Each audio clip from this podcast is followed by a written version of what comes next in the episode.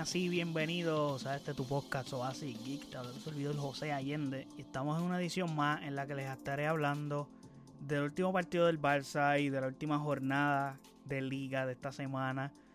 Eh, pero antes de hablar de lo que estuvo aconteciendo en ese partido del Barça y de los otros partidos de liga, eh, no olviden seguirme en nuestras redes sociales como AsiKPR, Facebook, Twitter e Instagram. Y de igual forma puedes pasar a nuestro website asikpr.com en donde están todos nuestros episodios y todas las plataformas donde habita este podcast. De igual forma está nuestras redes sociales, incluyendo nuestro YouTube y nuestro Twitch, para que vayas por ahí y te suscribas.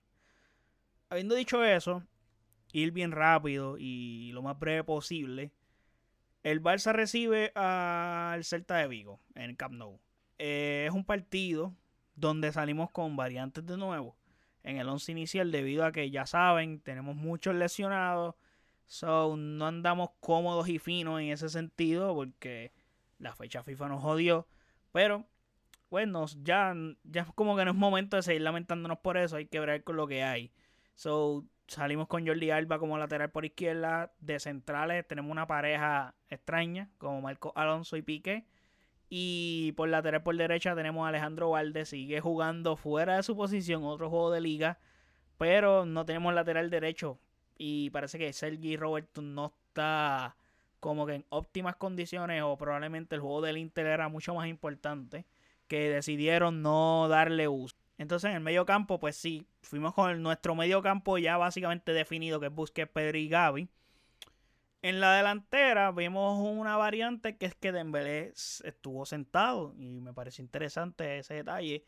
Xavi sigue dándole y, oportunidades a Ferran Torres, donde Ferran salió por la izquierda, por la banda izquierda, Lewandowski y Rafinha por derecha. Eh, hablando de Rafinha, por derecha definitivamente es mejor jugador.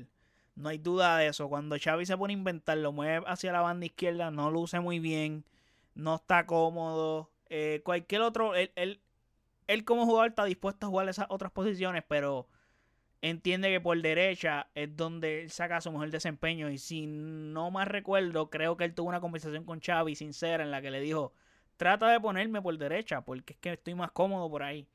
O sea, soy mejor jugador por ahí y puedo ser más útil para ti por ese lado. Dembélé puede hacerlo en los dos lados, obviamente mejor por derecha también. Pero Dembélé puede funcionar mejor por izquierda y durante el partido se pueden intercambiar. Cuando ellos dos están jugando, como que la química es mejor. Pero vemos que Rafinha es mucho más desequilibrante por derecha. Inclusive tuvo un tiro al arco que fue bien complicado. Para mí fue la, ocasión más clara que tuvo el Barça en todo el partido. Fue un tiro desde fuera del área que, que la bola cogió vuelta y todo brutal y fue bien complicado para el portero taparla. inclusive el portero le dio y la bola fue cuenta gota casi por fuera de la portería, pero por poco entra como quiera, con todo y atajada del portero. Creo que esos primeros 20 minutos de juego fueron impecables para el Barça. O sea, jugaron bien, atacaron, vimos lo que es capaz este club de hacer. Pero cuando tenían sentido de urgencia, y era exacto, era cuando tenían sentido de urgencia cuando necesitaban anotar. Pero luego llega ese primer gol de Pedri y se jodió el partido. El Barça se relajó, el Celta comenzó a presionar. Básicamente estuvimos sobreviviendo en el partido. Ese segundo tiempo fue desastroso. Lo que hicimos fue aguantar el marcador. Eh, tenemos. No tenemos seguridad en defensa. Las ausencias que tenemos nos afectan. También Xavi al mirar el banco no tiene variantes como en el principio de temporada, sufrimos muchísimo en ese segundo tiempo. O sea, estuvimos todo el segundo tiempo sufriendo en el partido. Realmente nos afectó en grande. Y yo personalmente estoy preocupado por el desempeño del equipo, cómo está jugando. Sí, sacamos los tres puntos, ganamos, pero no estamos luciendo bien en el partido. O sea, que hayamos jugado un, fútbol tan pobre en los últimos dos partidos de liga que hemos ganado, no es algo bueno maybe con el Mallorca te la voy a aceptar en la forma en que jugaban, pero el Celta de Vigo te deja jugar. El Celta de Vigo no se cierra atrás. So era un equipo que podíamos ir. El marcador no importa. O sea, puedes ganar 2 a 0, 1 a 0. Pero el transcurso del partido y cómo vimos el partido no fue lo que el Barça debería de ser como equipo. Y no es la propuesta que debería de, que uno espera de Xavi. No es el Barça que vimos en los primeros partidos. Eh, obviamente sabemos que hay muchos jugadores fuera, pero de todas maneras no es como que lo que yo estaba esperando ver del Barça. Eso sí, eh, es conveniente ganar partidos malos. O sea, para seguir compitiendo por la liga hay que ganar estos partidos aunque hayan sido malos. Porque el Madrid lo hace. Y así es que el Madrid ganó la liga el año pasado. Ganó cuando los equipos estaban en su peor momento y ellos ganaban partidos. Así sean partidos que jugaban mal, porque no jugaban su mejor fútbol, pero ganaban. Eran prácticos, eran pragmáticos, lo que siempre he dicho. Pues eso es lo que hay que hacer, hay que ganar los partidos así juguemos mal. Pero nos preocupa el hecho de que estamos jugando mal por el, por el hecho de los partidos que se vienen pronto. O sea, esta semana jugamos contra el Inter el miércoles. Un partido que hay que ganar sí o sí. Y tenemos el clásico el domingo. O sea, que nadie habla de lo mal que juega el Madrid o XY partido. Pero ellos ganan. Pero el Barça, pues en caso, o sea, el Barça sí lo machacan.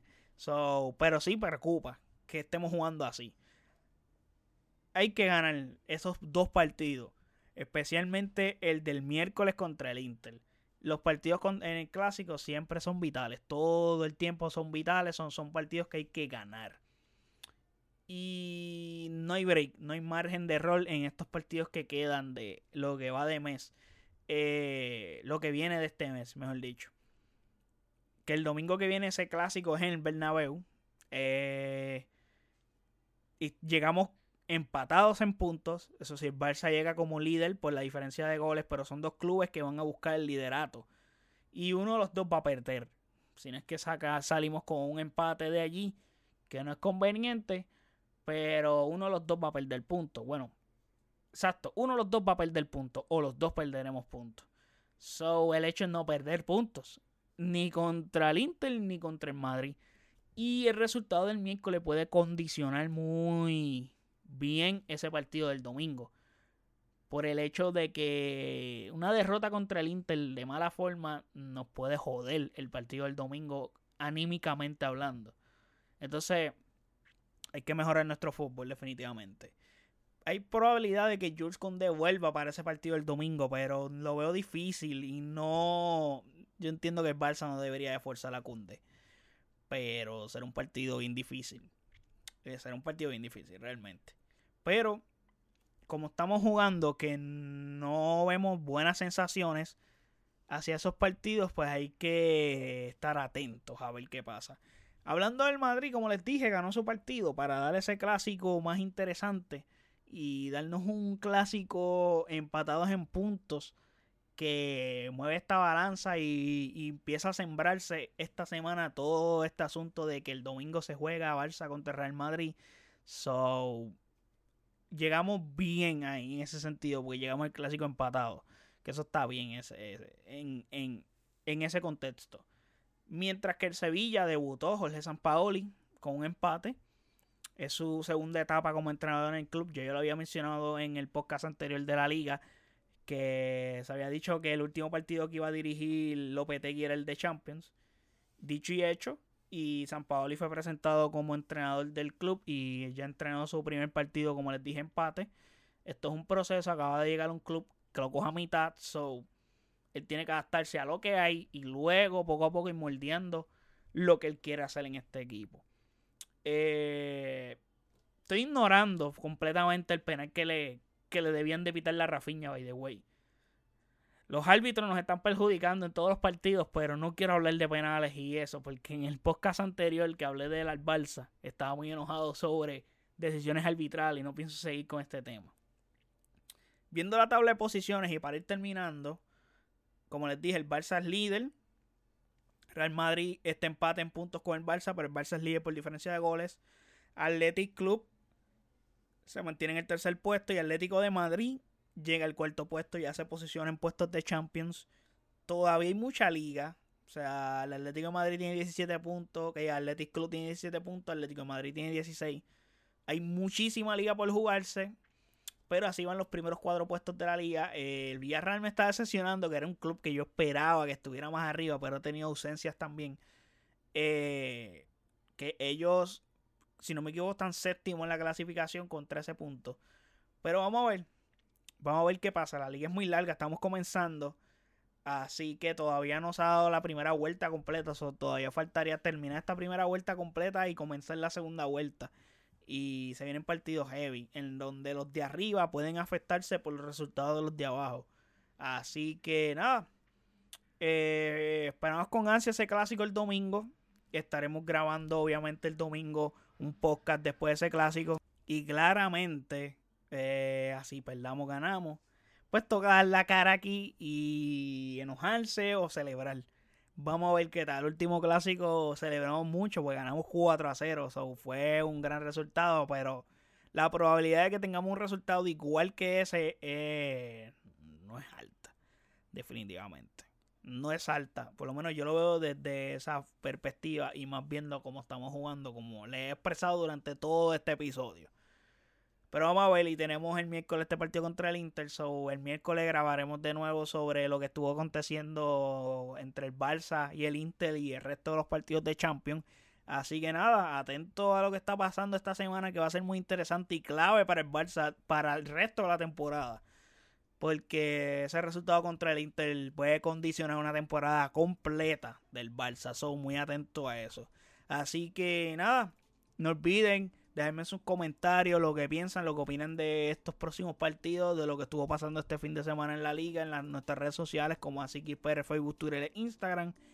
Y de igual forma puedes pasar a nuestro website asikispr.com donde están todos nuestros episodios de este podcast y las plataformas donde habita este podcast. De igual forma puedes pasar a donde están nuestras redes sociales y ahí también están nuestro YouTube y nuestro Twitch para que vayas y te suscribas también. Así que gente, muchas gracias por el apoyo. Hasta la próxima.